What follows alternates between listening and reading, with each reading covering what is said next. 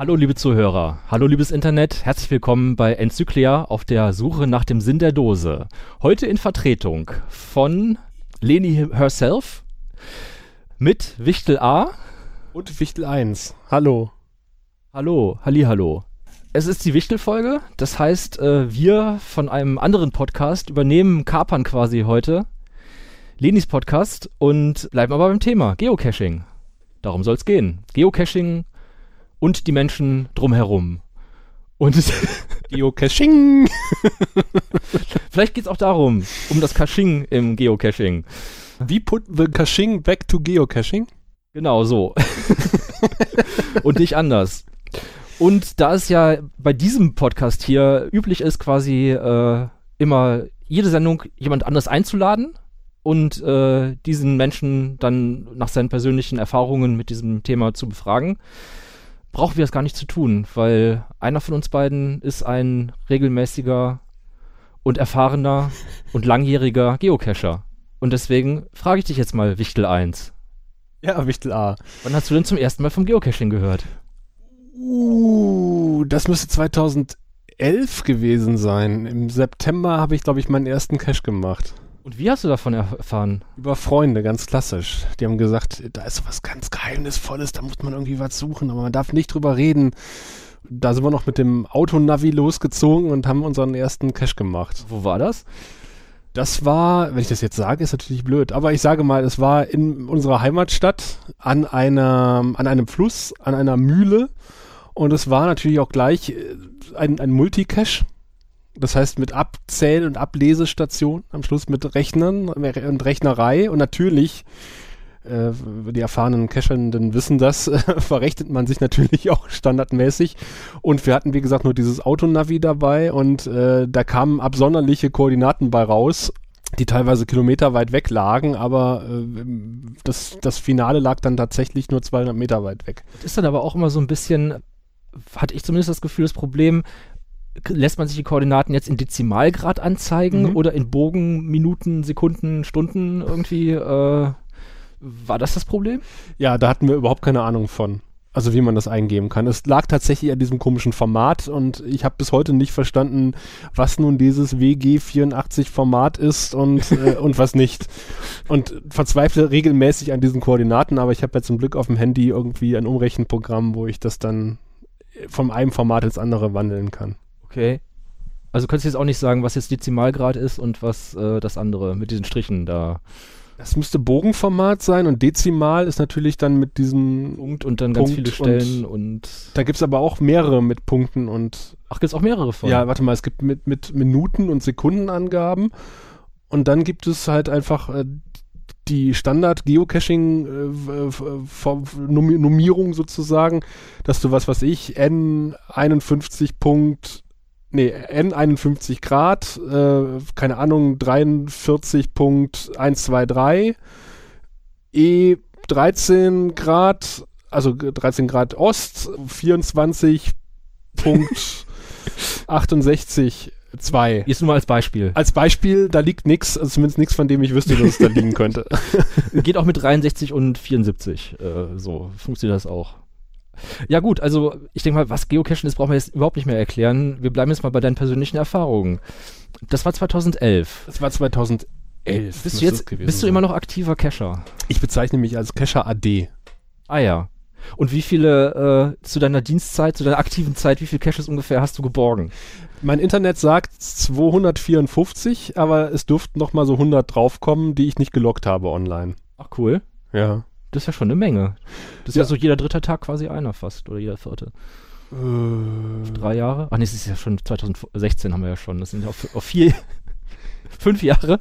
Ich habe es nie geschafft, irgendwie so mal einen Monat lang kontinuierlich jeden Tag einzuloggen. Das habe ich mir mal vorgenommen, aber ich habe es nicht geschafft. Ich habe mal gehört, es gibt da so eine Art äh, Achievement-System mhm. auf dieser Online-Seite. Also zum Beispiel irgendwie ein Jahr lang jeden Tag einen Bergen oder so.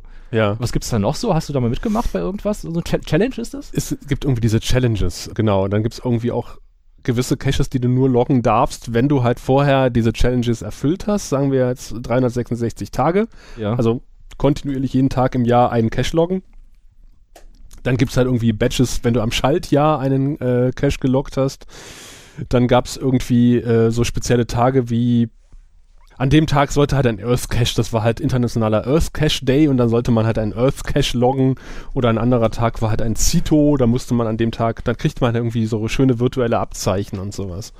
Äh, also und dann gibt es irgendwie so äh, Leute, die die Matrix äh, voll bekommen wollen, sozusagen. Also du hast ja. Was ist die Matrix? ja, das ist.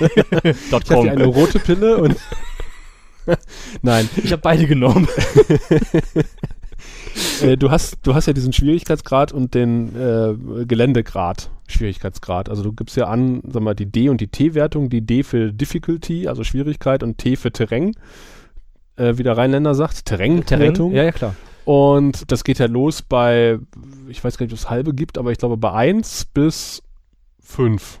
Okay, auf, auf jeweils. beiden, jeweils für Gelände und für Genau, und wenn du halt, äh, sag mal, auf der X-Achse die äh, Schwierigkeit äh, einzeichnest, auf der Y-Achse die Geländewertung, ergibt es halt eine Matrix. Ah, okay. Und da gibt es halt die sogenannten Matrix-Cacher, die halt alle Sternchen füllen wollen, wobei also jeweils noch halbe Grade auch noch vorhanden sind. Von 1,1 bis äh, 5,5 genau. sozusagen. Genau. Und halbe Grade gibt es auch noch? Halbe Grade gibt es auch noch. Sind das dann 10 mal 10 Matrix? 100 Caches oder wie viel sind das dann?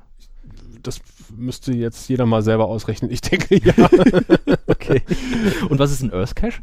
Earth Cache ist so eine ganz alte Form von Cache, wenn ich das richtig verstanden habe. Der, der halt irgendwas mit Gesteinsformationen zu tun haben sollte. Ah, ich glaube, ich las davon auf Wikipedia. Es ist so ein virtueller Cache, also den man quasi gar nicht so richtig, richtig loggt, sondern oder nur, nur online loggt oder so. Ja, so ein Mischding, genau. Aber eigentlich. Äh, da muss mal jemand drüber, drüber gucken nachher, ob der auch wirklich geloggt ist ein richtiger Geologe?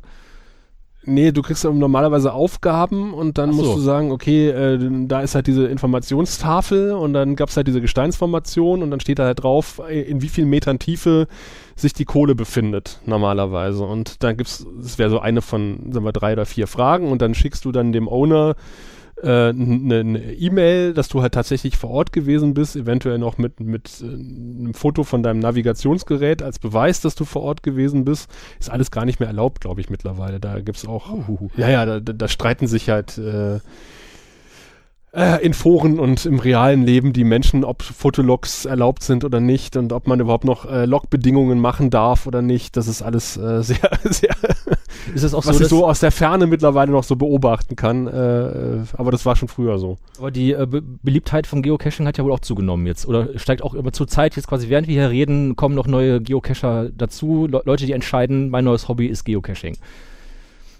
Gefühlt würde ich sagen, der Zenit ist überschritten. Okay. Aber ich weiß jetzt auch keine Statistik, also man, was die neu gelegten und gehosteten Caches bei geocaching.com als größte Plattform betreffen. Wann hast denn du aufgehört ungefähr?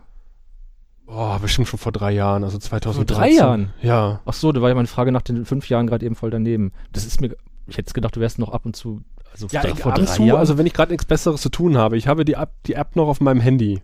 Und du hast zwei Jahre so richtig wüst gecached, dann genau. die, die meisten deiner 500 ja. Caches da gemacht. 300 Caches.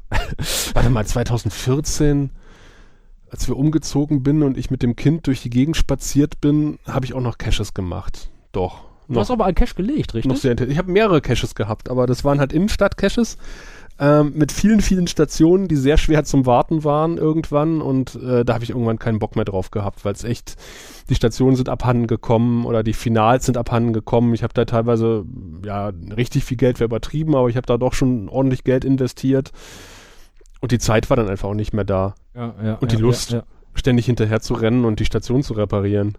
Nö, klar, kann man verstehen. Wie lange hat so ein Cache oder so eine Station dann ge gehalten? An, waren, waren die dann irgendwie sichtbar von, äh, für, für Moguls, nennt man das, glaube ich. Leute, die nicht geocachen und dann, äh, dann einfach nur sehen, da sind irgendwelche Behälter plötzlich und denken, da wäre eine Bombe drin oder so. Ja, kommt auch vor. Hattest du mal da äh, Begegnung mit der Polizei oder so? Nee, das nicht. Oder? Oder mit besorgten Anwohnern? Mit besorgten Bürgern? Besorgten Bürgern? besorgten Muggels? nee, das nicht. Also ich, ich habe im Gegenteil die Situation gehabt, dass ich irgendwo mal zu so einem Cache gegangen bin und ähm, da sind wir äh, betont unauffällig, also auffällig, unauffällig äh, durch die Gegend gelaufen, wie, wie Cacher halt so sind, wenn sie irgendwas suchen, eine Dose. Ein Telefonanruf vortäuschend äh, um einen Geländer äh, geschlichen, weißt du, immer das Handy am Ohr und so getan, als würde man telefonieren und dabei haben wir so geguckt, wo könnte er denn sein? Und irgendwann ruft dann der ältere Herr mit dem Hund weiter links. der, der, der das ganze Treiben äh, eine Viertelstunde am Fenster beobachtet hat. Amüsiert.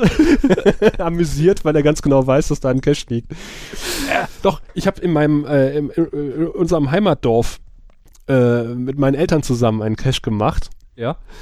Und tatsächlich war eine gute Freundin von uns nicht weit von diesem Cache entfernt, ihr Haus. Und äh, den haben wir die haben wir getroffen und äh, dann haben wir erzählt, was wir da machen. Und da wurde ja irgendwie schlagartig klar, warum da diese wildfremden Leute um diesen Baum herumschleichen die ganze Zeit. und sie waren kurz davor, halt die Polizei mal zu rufen. Dann haben wir gesagt, nee, nee, da ja. liegt ein Geocache. Ja. Und ihr Mann ist, glaube ich, irgendwie immer auch abends dann äh, von ihr losgeschickt worden, nachdem er dann irgendwie äh, das bunte Treiben um diesen Baum herum beobachtet hat und die gedacht haben, da werden irgendwie Drogen gehandelt oder was weiß ich was. Ist ja der Klassiker. Also ist irgendwie ein Drogenversteck oder keine Ahnung was. Das ist ganz üblich in der Drogenszene. Man versteckt die Drogen einfach irgendwo und dann mhm. kommen ganz viele Leute dahin und nehmen sich dann immer nur ihre Portion raus. Ja, mitten im Ort auch meistens. Ja, so sind Süchtige drauf. Ja, die sind genau. immer sehr fair, wenn sie dann so einen großen Haufen Drogen sehen, dann nehmen die sich dann auch immer nur so viel, wie sie gerade brauchen für nächsten zwei Tage oder so. Und du erinnerst dich, als wir in Tansania waren? Ja, aber da haben wir vorher gefragt. Ja, weil irgendwie in diesem Steinhaufen war am Eingang eines Nationalparkes ein Cache. Ja, und genau. Also wir sagten es gerade, also wir waren halt in Tansania, also was ja äh, ein Land in Afrika ist und wo es Nationalparks gibt. Und ansonsten halt relativ, ich sag mal, von der Zivilisation zumindest, als wir da waren, vor jetzt auch schon äh, sechs Jahren oder so. Müsste 2010 gewesen ja, sein. Ja, genau. Da war es jetzt auch nicht so so, so, so, so durchtechnisiert und äh, also ich sag mal so, die Leute hatten da schon noch was anderes zu tun, als Geocaches zu suchen. Hat es so das Gefühl, ne? Es gab, auch, es gab ja auch nicht, es gab ja nicht so viele Geocaches in Tansania, muss man auch dazu sagen. Nicht wirklich, aber da gab es halt einen, an diesem Wildpark lustigerweise wirklich genau da. Ich habe natürlich, bevor wir nach Tansania gefahren sind, halt alle zwei Caches aus Tansania auf mein Handy geladen oder auf mein, äh, mein GPS-Gerät. Stundenlange Downloads, ja. ja. Und war dann sehr erfreut, dass wir juster Meng in diesem Nationalpark irgendwie unsere Lodge gemietet haben, wo sich 200 Meter von unserem Bett entfernt irgendwie der einzige Cache im Umkreis von zwei oder 20 Meilen befand. Macht sich gut im Log. Und der wurde natürlich gut bewacht von einer Parkrangerin mit MG auf dem Rücken. So eine sehr äh, stabile Frau, würde ich mal sagen. Ja. Auch so richtig schön mit so einer Kurzhaarfrisur und einer wirklich beeindruckenden Uzi am Gürtel. Aber da haben wir gesagt, die fragen wir jetzt besser mal vorher. Ja, ja. Wir haben überlegt, kurz überlegt, ob wir um diesen Steinhaufen herumschleichen und da irgendwie anfangen zu tun. Unauffällig, auffällig. Dann haben wir irgendwann gesagt, nee, das machen wir nicht. Wir sagen der Frau, dass wir da einen Geocache suchen. Und die hat versprochen, gut drauf aufzupassen auf den Cache. Sie, hat auch, sie war auch sofort dann irgendwie, ja. ohne große Erklärungen, hat die, wahrscheinlich waren auch nicht die ersten, die da irgendwie rum. Ich glaube, sie hat sich das auch mit angeguckt, ne? Sie hat sich die Dose angeguckt und, und fand das ganz witzig und äh, hat gesagt, ne? sie passt jetzt gut drauf auf. Also stehen wir jetzt auch in Tansania in einem Logbuch. Genau. Aber wir waren, das war ja der ungefährlichste Cache sowieso, weil wir waren ja quasi gut bewacht. Ja, von der Frau mit der Uzi. von der Frau mit der Uzi. Hat sie die nicht sogar Militärklamotten auch an? Ja. So, also Flecktarren irgendwie. Cachen unter Geleitschutz unter bewaffneten Gleitschutz, ja, das ist krass, klasse. Weißt du zufälligerweise noch, was für eine Schwierigkeitsstufe der hatte, dieser Cache? Uh, nee. Der kann ja eigentlich, der war direkt an der Einfahrt von diesem äh, Gelände. Also der kann jetzt weder Terrain noch äh, äh, Schwierigkeitsgrad so hoch gewesen sein. Ja gut, manchmal ist der Schwierigkeitsgrad auch so hoch, weil man halt äh, möglichst unauffällig den, den, den Cache finden muss, wenn er halt irgendwie an einer belebten Stelle ist oder so. Oder wenn er gut bewacht wird von irgendwelchen paramilitärischen ja. äh, Truppen. So. Müsste ich nachgucken. Mit scharfer Munition. Aber wahrscheinlich hatte die eh nur irgendwie Tigerbetäubungsmittel da drin. Da schnell wir, wir, konnten gut schlafen nach dem Cache. ja, würdest du denn sagen, das war jetzt so dein außergewöhnlichster Cache insgesamt? Der war schon ziemlich außergewöhnlich. Also das, da war mir schon ein bisschen mulmig dabei. Ansonsten außergewöhnliche Caches sind natürlich immer die Lost Places. Oh ja. Wo man durch irgendwelche verlassenen Fabriken wandelt und du, du, warst ja auch mit dabei bei dem einen. Das war auf alle Fälle, ich habe glaube ich nur sechs Caches oder so in meinem Leben mitgemacht und das war definitiv, also Tansania, mhm. klar, und der, den du jetzt meintest, der Lost Place, an dem wir waren, das war eine stillgelegte russische ähm, Militärinstallation, eine sehr große, mhm. eine sehr umfangreiche. Ich sage jetzt auch nicht genau wo. Und das war aus ganz vielen Gründen war das außergewöhnlich. Erstmal der Anlass war außergewöhnlich, ja. weil es war ein Junggesellenabschied. Dann war es außergewöhnlich, weil wir an dem Tag ungefähr, ich glaube, sechs oder sieben Caches, die da in dem ganzen Gebiet da versteckt waren. Den berühmten Beifang noch gemacht, ja. Beifang. der Beifang nicht so einfach zu fangen war, wie, wie sich das jetzt anhört. Wir haben, glaube ich, nachmittags um drei oder so angefangen und waren bis nach Anbruch der Dunkelheit im Sommer. Also das- Weit, bis, bis in den frühen Morgen hinein quasi. Wir sind ja nach diesem einen Flugplatz zum anderen Flugplatz noch gefahren. Richtig, wir saßen dann irgendwie nach Mitternacht noch auf der Landebahn rum und haben da, äh, Nachdem wir dann diesen einen da und den Bonus noch gefunden haben, mit 12 Kilometer Fußmarsch, weil wir gesagt haben, ach, ehe wir jetzt zu den Autos sind, die 500 Meter, laufen wir doch lieber in die eine Richtung noch, die Ja. Landebahn lang. Und das zog sich tatsächlich hin und zurück, jeweils sechs Kilometer noch bis zum, bis zum nächsten Cache. und das war halt, äh, also schon beeindruckend Ja. halt auch, also aus ganz vielen Gründen. Erstmal natürlich die Location an sich. Dann, ich meine, das habe ich vorher nie gemacht. Ich bin vorher nie durch äh, Gebäude gelaufen, wo du echt denkst, so, wann stürzt das ein? Also in wie viele Sekunden, so mehr oder weniger. In einigen Gebäuden hatten sich auch schon die Decken abgesenkt. Mhm. Und dann waren auch da so richtige Plattenbauten, also eigentlich noch relativ moderne Gebäude, die halt dann vor 20 Jahren aufgegeben worden sind, in den 90er Jahren. So. Da war tatsächlich so, dass man gedacht hat, einmal äh, kurz durchfeudeln und äh, mal neue Fenster rein und dann kann man da wieder einziehen. Ja, ich meine, da lief ja schon überall das Wasser dann auch so durch die tragenden Teile und der Rost kam von der Armierung schon durch und so. Äh, ich sag mal, die Platten, die halten schon ein bisschen was aus. Da standen Gebäude rum, die sahen deutlich äh, ramponierter Das aus. stimmt allerdings, ja. So diese noch älteren Gebäude, wo dann auch das Dach zuerst nachgegeben hat und so, ne? Und dieses Offiziersheim dort mit, äh, mit den russischen Sprüchen überall und äh, das. Dem, dem Lenin-Mosaik. ja. Ja. Es- so, so ein verlassenes äh, Gelände hat einfach totale Flair. Also es gab ja auch dieses, warst du mit in dem Glaswerk? Nee, ne? Nee. Okay. Wir waren noch in, in so einer ehemaligen Glasbude äh, bei uns ganz in der Nähe. In, in, einem, äh, in einem Dorf, was bald abgerissen wird. Und das ist auch Wahnsinn. Also, äh, was sich Leute haben einfallen lassen. Also alleine das, äh, ich meine, der Cache, der ist quasi der Bonus sozusagen. Das Gelände an sich ist ja schon spektakulär. ja, ja, ja. Man wird ja durch den Cache irgendwie erst hingelockt. Richtig. Und nicht, nicht nur wir, sondern Ja. als wir dann halt da waren, das war ja richtig Betrieb da. Ja. Und, und das hat man ja selten, dass du wirklich so eine Art Tourismus hast, ohne jede touristische Infrastruktur. Keine Pommesbude, keine Andenkenläden, auch nicht irgendwie so äh, sowas wie Gefahrenhinweise zum Beispiel. Doch, standen da, betreten verboten. Das Gebäude Aber war nur wenn man von der einen Seite geguckt hat, von der anderen nicht, dann konnte man äh, gefahrlos drauf das, Ge Gelände. das Gelände war weiträumig eingezäunt eigentlich. Mit Hinweisschildern versehen, aber wenn man da erstmal durch den Zaun durch war, dann kam ja nichts mehr. Dann kamen aber ganz, ganz viele andere Geocacher einem entgegen. An der Stelle, wo, wir, wo der Einstieg war, standen weder Hinweisschilder noch Zäune. Also konnte man sich rausreden, man weiß davon nichts. Man weiß davon nichts. Man muss halt bloß erstmal irgendwie drei Kilometer irgendwie so durch ein, durch ein durchs Gebüsch laufen. Ja, das war stark. Und Dass da einfach so eine komplette Infrastruktur, äh, quasi eine Stadt im Wald rumsteht, das Ja, ist mhm. echt faszinierend gewesen. das stimmt. Dass man dann hier hinkommt und nicht nur die Stadt, sondern halt auch noch diese Bunkeranlage.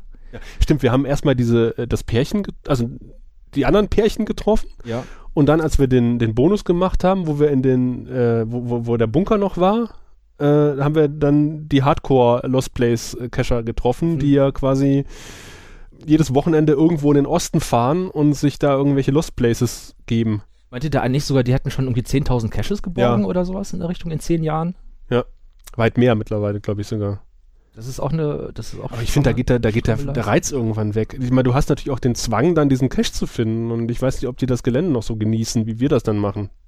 dass du so ein bisschen betriebsblind wirst und dann weißt du schon, worauf du gucken musst und so. Ja. Aber das will ich dir jetzt nicht unterstellen. Vielleicht äh, Weil ich meine, äh, hält sich die Begeisterung ja auch. Es macht ja auch, ich meine, du, du, du, du verbringst ja neben der Suche nach der Dose oder dem nächsten Hinweis, der nächsten Station ja auch viel Zeit damit, einfach das Gelände zu beobachten und zu bestaunen und zu fotografieren. Man muss ja aufpassen, dass man nicht in irgendwelche Löcher Ja, fällt. das auch noch. Also wenn da, wer da mit Kindern über den Lost Place rammelt, äh, das kann ich auch nicht nachvollziehen. Aha. Ja, oder mit großen Kindern. Ja, Sind und- wir das nicht alle? Und äh, wir hatten ja auch eine, ja, will ich nicht sagen Führerin, aber eine, eine die, die wirklich das oft gemacht hat. Die war auch dann auch am besten ausgerüstet. Die so, hat ja, ja. so voll auch die Kletterausrüstung und sowas dabei. Was hattest du denn eigentlich noch so an Ausrüstung, die noch äh, zugelegt? Außer einem, außer einem äh, Garmin hattest du auch, ne? Ich habe so ein, so ein Garmin, ähm, aber ein, ein HTC irgendwas. Also da konnte man auch keine Listings drauf machen. Das war halt wirklich nur zum Koordinaten finden und peilen und lange durchhalten mit zwei Batterien. Das war okay. Ja. Äh, das ist so ein bisschen, bevor ich die Frage jetzt beantworte, so ein bisschen wie äh, so eine Quest zusammenstellen bei einem, bei einem, äh, bei einem Computerspiel, ne? Ja. Also du, du hast einen dabei, der klettern kann. du hast einen mit Ausdauer dabei, einen, der gut quengeln kann. Und einen, der Feuerbälle schleudern kann. genau, und einen, der Drachen bekämpfen kann. und ein Meister der Schwertkunst. Also du hast immer so, Sp und einen, der halt gut Rätsel knacken kann, äh, was weiß ich was. Also Du bist der Anführer, du bist der Feigling, du bist der religiöse Fanatiker. Genau so. ich meine, und dann darf die, äh, wie heißt das nicht bei der, bei der Quest? Äh, Die Companion? Nee, wie heißt denn das nochmal? Die Party. Die Party. Die darf nicht zu groß werden. Also mit zwölf Leuten halt irgendwie äh, losrammeln, das macht auch keinen Spaß Und mehr. das bringt mich jetzt, wo er gerade bei der Ausrüstungsfrage war, noch auf eine andere Frage, wo du es gerade ansprichst. Diese Mega-Events oder Giga-Events War ich auch. nie.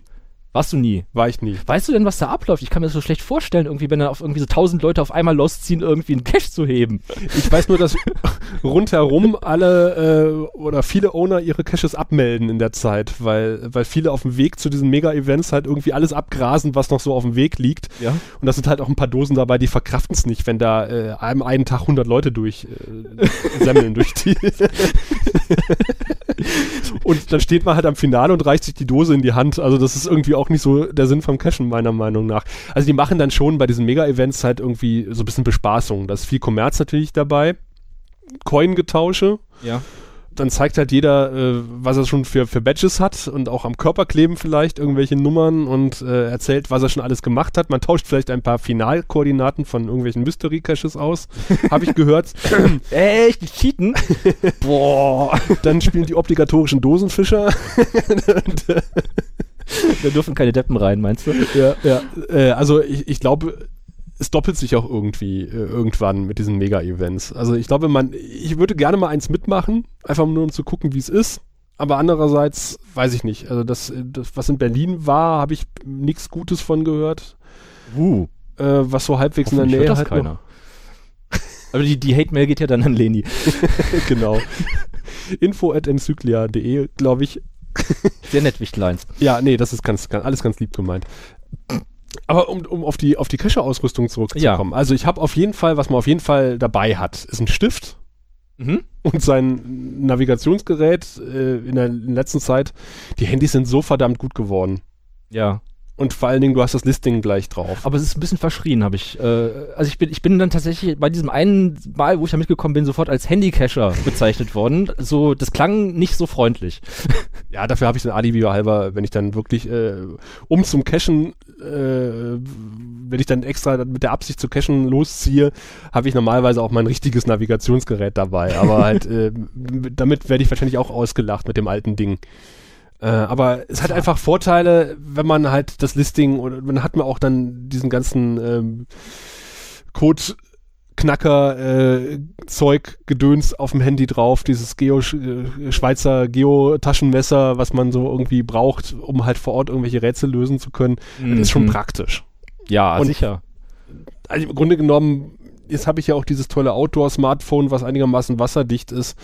Natürlich, wenn du mit einem Smartphone losläufst, äh, läufst du in der Regel halt, wenn du einen halben Tag irgendwie äh, mit an mit einem äh, GPS rumläufst, äh, auch eher Gefahr, dass du dann äh, irgendwann ohne Akku da stehst. Ja. Also, also ein Akkupack sollte man dann auch noch Akkupack mitnehmen. nimmst du mit. Ich habe normalerweise halt immer Ersatzbatterien dabei gehabt. Ich habe eine Taschenlampe natürlich dabei gehabt, eine ganz normale Taschenlampe. Es gibt ja auch äh, Kollegen und Kolleginnen, die mit einer Amarda an Taschenlampen losziehen, mit dem sie eine Baustelle ausleuchten könnten, wenn sie wollten. Also natürlich dann die, die Helmlampe, also die Stirnlampe, da reicht die billige aus dem Baumarkt natürlich nicht. Da hat man halt irgendwie eine, die rot leuchtet, die blau leuchtet und grün leuchtet und besonders hell leuchtet mit Akkupack hinten drauf. Die Handtaschenlampe noch eine UV-Lampe. Also ich habe auf jeden Fall eine UV-Lampe noch gehabt Ja. weil äh, viele Hinweise halt mit Schwarzlichtstift irgendwo geschrieben sind. Ich erinnere mich, also äh, der, mein drittbeeindruckendster Cache wäre es dann gewesen, oder Caching- Caching-Tour war ja in diesen ehemaligen Bunker. Ja. denn also zuerst in der Hand von einem Ministerium war und nachher dann von Punkern und dann glaube ich von Nazis irgendwie bewohnt worden ja, ist. ja, genau. Also zuerst die Punker rein und die sind rausgeprügelt worden oder so und dann hat irgendwann das Ding noch angezündet. Mhm. Dann waren wir drin. genau. Und, und danach ist es äh, tatsächlich, wir mussten ja durch diesen Schacht einsteigen und dann ist äh, Ein Lüftungsschacht, ja. ja. noch jemand, äh, also man darf auch nicht zu dick sein als Geocacher oder zu lang. Und dann ist tatsächlich irgendwer hingefahren und hat oben diese zugeschüttete Klappe wieder aufgemacht mit einem Tieflader oder sowas. Also es ist mit einem Gerät, ja? wirklich schwerem Gerät und hat dort äh, die Metallgegenstände aus diesem Bunker rausgeholt. Auch für Schrottwert, oder? Ja, es ist echt erstaunlich, wenn man irgendwie so eine, so eine Location irgendwie ein paar Jahre später nochmal besucht, was sich da geändert hat. Ja, ich will jetzt nicht sagen von, äh, von Geocachern, die da ihr Unwesen betrieben haben, aber teilweise halt auch von Metalldiebe. Also wenn du auf dem Lost Place unterwegs bist, dann, äh, dann triffst du halt irgendwie äh, Gothic-Fotografen, äh, andere Geocacher, Urbexer und äh, Metalldiebe. Was sind denn Obexer? Urbexer sind halt die äh, Leute, die einfach auf ein Lost Place gehen, um halt dort Fotos zu machen. Wo- Woher kommt das Obexer? Äh, Urban Explorers heißt das, glaube ich. Ach so, ja, das macht Sinn. Okay. Und Metalldiebe. Ja, und natürlich die obligatorischen Jugendlichen, die halt irgendwie äh, Paintball oder Software spielen wollen. wollen. Klar, in so einer postapokalyptischen Kulisse macht das natürlich nochmal, fetzt das richtig. Ja, und klar, es ist niemand, äh, keine Autoritätsperson in der Nähe, Mhm. irgendwie so. Hattest du denn das Gef äh, Gefühl, dass durch Geocaching irgendwie groß Flurschaden angerichtet wird? Teilweise ja. Teilweise doch, ja. Also ich bin irgendwann mal in so einem Dorf angekommen. Also das Dorf hatte, glaube ich, 100 Einwohner und 20 Geocaches. und ähm, eins davon war an so, einer ja, an so einem touristischen Aussichtspunkt sozusagen. Und ich bin da angekommen und das Ding sah aus, als wäre eine Wildschweinhorde durchgefallen. Und ich kann mir nicht vorstellen, dass es wirklich Wildschweine waren, weil die Beschädigungen auch halt ein bisschen weiter oberhalb Ja, waren. gut, aber das, das, das war, ein, war ein Aussichtspunkt, ein touristischer, der wahrscheinlich auf der Karte auch so gekennzeichnet ist. Also Äh, ja auch also so bekannt war der nur auch wieder nicht. Also Okay. es sah eher so aus, als hätte, also da auch da diverse Steine umgedreht waren, als hätte da irgendjemand die Dose gesucht, die ich auch nicht gefunden habe. Der Feind eines jeden Geocachers ist der 1-1er. Also der, der schwierig, der leichteste Der von leichteste. allen. Und ich denke mal, dass da irgendwie Geocacher äh, wie wahnsinnig gesucht haben. Hm, hm. Und deswegen bin ich halt immer wieder froh, wenn man irgendwie einen aussagekräftigen Hinweis in den, in, im Listing hat, wo dann steht, wenn man wirklich nicht weiter weiß, okay, gucke mal da und da. Und da steht nicht, du stehst im Wald und der Hinweis ist Holz. So, danke, Ah. Arsch. Davon gibt's hier ja nicht so viel im Genau. Wald. Verdammt, Holz. Okay, Gothic-Fotografierer, Urbexer, Metalldiebe. Was für Leute hast du so getroffen auf deinen Caching-Abenteuern? Geocacher vor allen Dingen. Das überrascht mich jetzt. ja.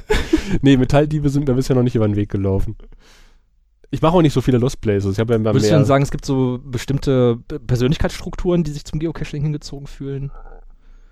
Können wir sich jetzt selber denken, irgendwie abenteuerlustige Leute, Leute, die gern draußen sind. Auch nicht unbedingt. Es sind ja auch viele, wenn man die sich anguckt, würde man nicht denken, dass die vom Computer normalerweise weggehen. Also vielleicht dann doch Leute, die dann auch einfach mal einen Grund brauchen, um rauszugehen. Ja, so ja, vielleicht, ja, genau. Es hat ja was vom Computerspiel, finde ich. Vom, ich fand diese, diese Multicaches oder Mhm. diese Mysteries, die, die haben ja total was von so einem Point-and-Click-Adventure. So ein Ja. bisschen. So finde nächsten gut gemacht Hinweis. sind, ja. Und das macht schon Fets. Also, wenn ich nicht schon so viele andere Hobbys hätte, dann wäre ich da sicherlich auch irgendwie. Äh, Es zieht natürlich auch Nerds an.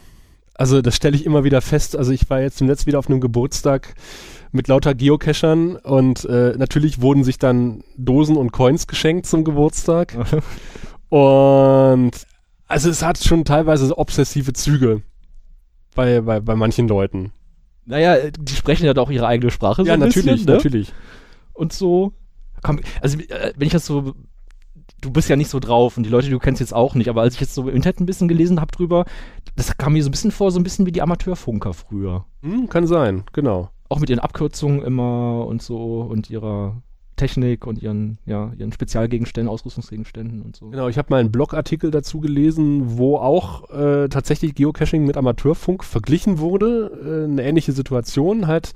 Die Technik war halt früher total teuer. Ähm, man, man musste halt irgendwie in diesen geheimen Zirkel der Amateurfunker irgendwie eingeführt werden von Ja. irgendwem über Mundpropaganda und dann hat man mal langsam angefangen, sich da reinzufuchsen und die Technik anzuschaffen. Und später wurden halt die Funkgeräte total billig und jeder Depp hat an- angefangen, auf der, auf der Frequenz rumzufunken und die alten äh, Funker haben sich geärgert. Haben sich mit Grausen abgewendet. Genau. Und äh, da wurden Analogien zum Geocaching gezogen, weil halt am Anfang, selbst 2009, 2011, äh, als ich da irgendwie die ersten Berührungspunkte hatte, da waren die Handys noch nicht so weit. Und da musste man halt doch relativ tief in die Tasche greifen und sich ein Navi zulegen. und dann kamen halt die äh, von dir eben erwähnten äh, Handycacher und wurden am Anfang so ein bisschen belächelt, bis äh, Augen, mit Augenverdrehen quittiert, wenn sie dann auf der Bildfläche erschienen, weil das waren halt nicht die richtigen Geocacher. und äh, mittlerweile ist es ja ein Massenevent geworden. Du hast ja die, die Megas angesprochen. Also äh, es hat ja mit dem alten Motto ist ein geheimes Hobby, man redet nicht mit Muggels drüber, schon längst nicht mehr zu tun. Also ähm, du erklärst ja mittlerweile Schnitzeljagd, indem du sagst, das ist analoges Geocaching. Naja, bei Wikipedia steht, der erste Geocache wäre 2000 gelegt worden und in Portland. Was mich dann nachher zu der Frage geführt hat, ist Cachen ein Hipster-Hobby? Wegen Portlandia. Ja. ja, mittlerweile muss man sich einen schiefen äh, Bart wachsen lassen eine, eine, und eine asymmetrische Frisur tragen, um cashen zu gehen. Genau, und irgendwie komische Hüte und Hosen tragen. Nein, Quatsch. Ja, das tun die Cacher tatsächlich. komische. Ja, aber das gehört auch zur Ausrüstung dazu, ne? Man, man schafft sich dann irgendwie so Outdoor-Sachen ja. mit so, man rutscht ja mal auf den Knien rum oder sowas, ne? Und ja. das darf, darf ja dann nicht sofort zerreißen alles und so weiter, ne? Sag mal, es kommt immer drauf an, wenn du weißt, du gehst in ein verlassenes Fabrikgebäude, dann ziehe ich auch nicht unbedingt den feinsten Sonntagszwirren an, sondern irgendwas, was dreckig werden kann. Obwohl. Es muss nicht die Tarnklamotte werden, aber. Ich meine, da so im Anzug irgendwie so mit Melone und äh, Stock irgendwie so auf, so Schirm oder so. Reiche er mir die nächste Station. Noch so ein Büttel, der die Ausrüstung trägt, genau. irgendwie so. so. Dann reiche mir die UV-Taschenlampe. Nicht die! Quatsch. Die 14er UV-Lampe, bitte. Die 14er. Nicht die 13er. Einen Stempel habe ich noch gehabt. Äh, hat mir meine Frau geschenkt.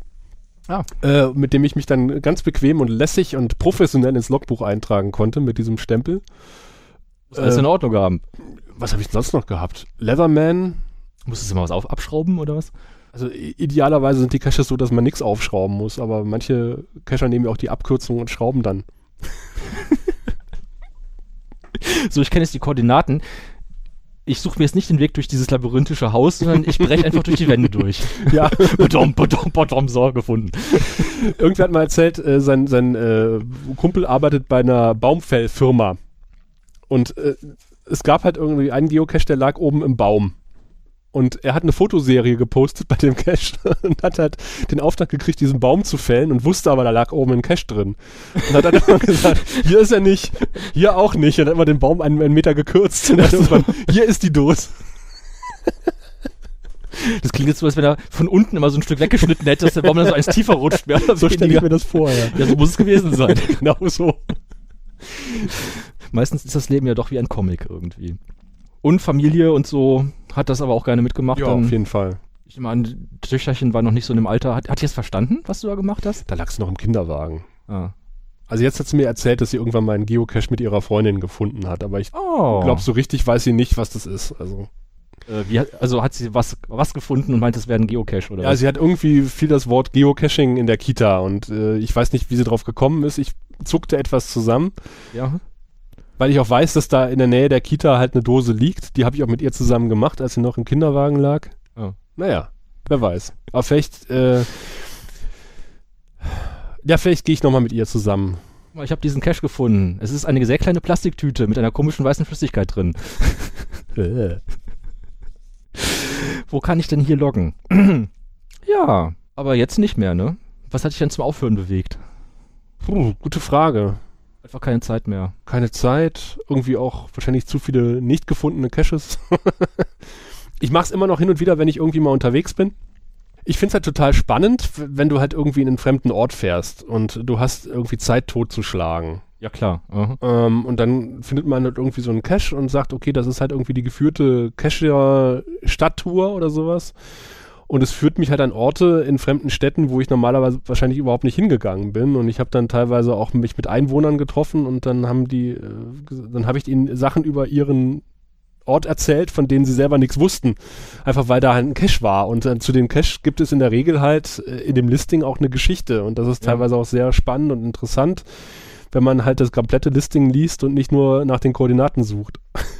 Das ist schon toll. Ja. Also, ähm, wir hatten ja auch mal einen Cache gemacht hier im Park. Ja. Und bei, bei Schneegestöber. Bei Schneegestöber, das war halt äh, rings um ein Soldatendenkmal, mhm. Mahnmal. Und äh, da war es halt auch wirklich dann Teil der Aufgabe, halt, um die nächste Koordinate zu kriegen, diese Gedenktafeln zu lesen und sich irgendwelche Daten davon abzuschreiben. Klar, so lernt man auch was von der Gegend. Das ist Ja. schon toll. Bist du denn schon mal vom Grundstück ver vertrieben worden irgendwie?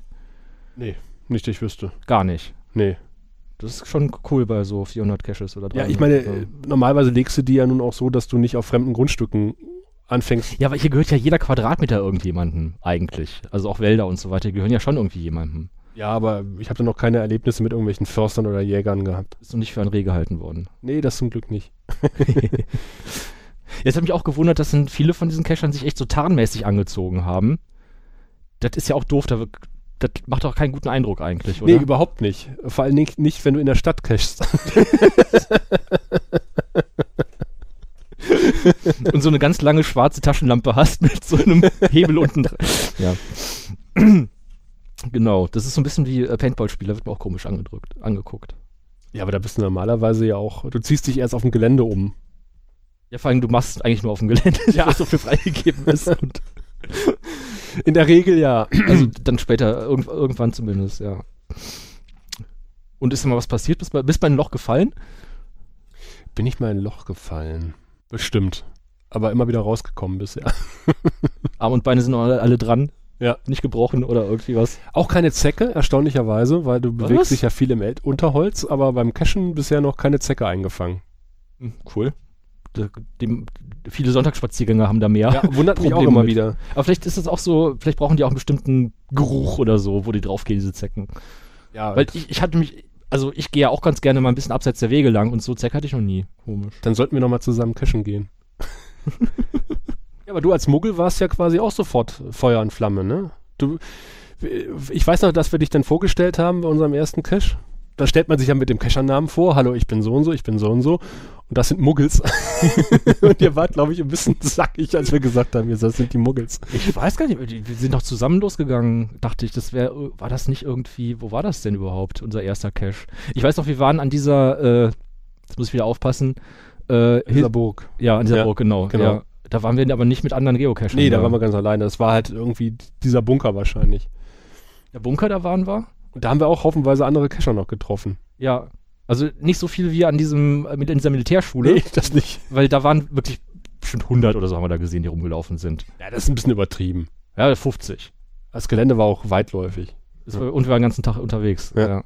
Und da waren vielleicht noch andere. Äh, nee, ich war äh, davon sehr angetan. Ich finde es einfach cool, dass es sowas gibt. Mhm. Also ich muss es jetzt nicht selber machen, aber ich finde das total geil.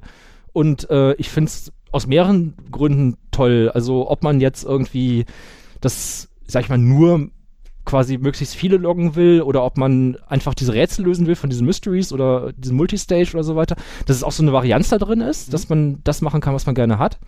Das ist eigentlich, also ich sag mal so, Kommerzialität ist mir jetzt nicht so groß aufgefallen, weil prinzipiell reicht es ja, wenn du dich auf dieser Webseite da anmeldest und dann brauchst, hast du ja sonst keine Einstiegshürde. Klar, Navi halt, Hm. du im Handy, so, ne? Festes Schuhwerk sollte man sowieso im Hause haben, Taschenlampe auch und ein Laser oder ein Taschenmesser auch. Also, äh, das ist jetzt nicht so wie zum Beispiel hier Bouldern, wo man erstmal irgendwie Schuhe für 100 Euro kaufen muss Mhm. oder muss, ja, so kommt man in die, die Halle nicht rein, dass halt die Barriere da so klein ist. Äh, Ich bin eigentlich jemand, der mit Spazierengehen so ein bisschen was anfangen kann, aber noch ein zweites Ziel dabei zu haben, finde ich geil. Und eine äh, Ausrede, irgendwie mit Technik rumzuspielen. Also sprich mit Navi oder so. Ich bin von Navis eh total faszinierend. Also auch ohne Geocaching schon. Finde ich eine tolle Erfindung. Ja, und dann halt so. Ich muss ja sagen, ich bin ja auch eher so ein Typ, der immer so Regeln einhält. Und dann dieses Gefühl so, betreten verboten. Ja, das, das spielt eine Rolle, ja, auf jeden Fall. Man macht halt was Geheimes. Also man, äh, die Faszination ist einfach, du siehst im Grunde eine zweite Welt hinter der realen Welt. Du hast, du entwickelst Kescheraugen irgendwann. ja Das heißt, du läufst durch die, in Anführungszeichen, reale Welt, die natürlich real ist, aber äh, du guckst die ganze Zeit so, äh, da könnte ein Cache sein. mhm, Und mhm. ich habe es tatsächlich schon geschafft, dass ich irgendwo hingegangen bin und habe gesagt, das ist ein typisches Cache-Versteck. ich kletter mal diesen Mast hoch, die, die drei Sprossen, und habe natürlich sofort eine Filmdose in der Hand gehabt. das, das war so offensichtlich, dass da ein Cache sein muss. Äh, eine Zeit lang, also klassisches Versteck ist ja Telefonzellen unten unter die äh, Gitter Ja. da eine, ähm, eine Dose geklemmt. Und im Grunde genommen, wenn ich irgendwo bin, ich habe kein Navi dabei, aber äh, da ist so eine Telefonzelle, oder, dann, dann fühle ich schon standardmäßig, ob da eine, ob da eine Büchse drunter ist. äh, doch nur ein Kaugummi. ja, und wie gesagt, und diese Militärbasis, ich meine, normalerweise, wenn ich jetzt Fotograf wäre, klar, der hätte ich einen Grund, solche Lost Places zu suchen, ge gezielt. Hm. Aber sonst wäre ich da nie drauf gekommen, da einfach mal irgendwie, naja, gut. Ich meine, früher, als wir da noch gewohnt haben, wo wir früher gewohnt haben, da gab es halt vom Weltkrieg sowieso. Und wir sind als Kinder halt viel über die äh, Felder gelaufen und da waren die Bunker einfach so da. Mhm. Und dann kannte man die irgendwann mal und ist ab und zu mal zum Spielen hingegangen, so. Aber jetzt so wie diese, äh, diese Installation da, man kann ruhig ein bisschen angeben, es war tatsächlich ein Atomschutz, äh, nicht ein Atomschutzbunker, sondern ein Atombunker. Also es ist quasi umgekehrte, da wo die Atomwaffen drin sind, in dem Bunker. Missiles. Oder waren, die Nukular Missiles. Oder Bombs. Die waren da drin und äh, ja, dann auch dieses Gefühl von Geschichte, das einen dann ja. überkommt, so, ne? Das war schon toll. Und dann auch so dieses Gefühl der Gefahr. Man weiß jetzt nie, sind hier irgendwelche Giftstoffe im Boden. Da, äh, wenn ich jetzt in dieses Rohr reinkrieche, keine Ahnung, ist, ist da noch irgendwie Altöl drin oder sowas in der Richtung. Oder, oder ein anderer Cacher, der mir entgegenkommt. oder die Reste eines anderen Cachers, der mir entgegenkommt, die mir entgegenkommen. Das äh, fand ich toll. Ja, und dann halt, dass man es auch beim normalen Spaziergang ma machen kann. Man lebt, läuft so den normalen Feldweg ab, den man eh mal abläuft. Und dann an dieser einen Überführung, wo das über so einen kleinen Bach drüber geht, da ist dann, dann halt ein Cache drunter. Ja, und man kommt da tatsächlich in an Orte, wo man normalerweise gar nicht hingegangen wäre, wenn da nicht unbedingt eine Dose liegen würde. Nie, nie. Also selbst in der, in der Platten Prignitz, wo ich mal hin und wieder äh, zu Gast war, hat mich da ein Geocache auf einen kleinen Hügel geführt und auf dem Hügel war halt äh, so eine Art Kriegerdenkmal. Aha. Und es war total toll. Es war idyllisch, in diesem Wald zu stehen, vor diesem, äh, vor diesem Denkmal. Und ich habe gedacht, wie geil ist das?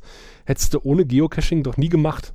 Dich nach Feierabend nochmal irgendwie auf den Weg zu machen, äh, um da irgendwie so ein, so ein Denkmal dir anzugucken. Mhm, mh. man, man, lernt von, von Gegenden, die man glaubt zu kennen, nochmal ganz äh, neue Winkel und Eindrücke kennen.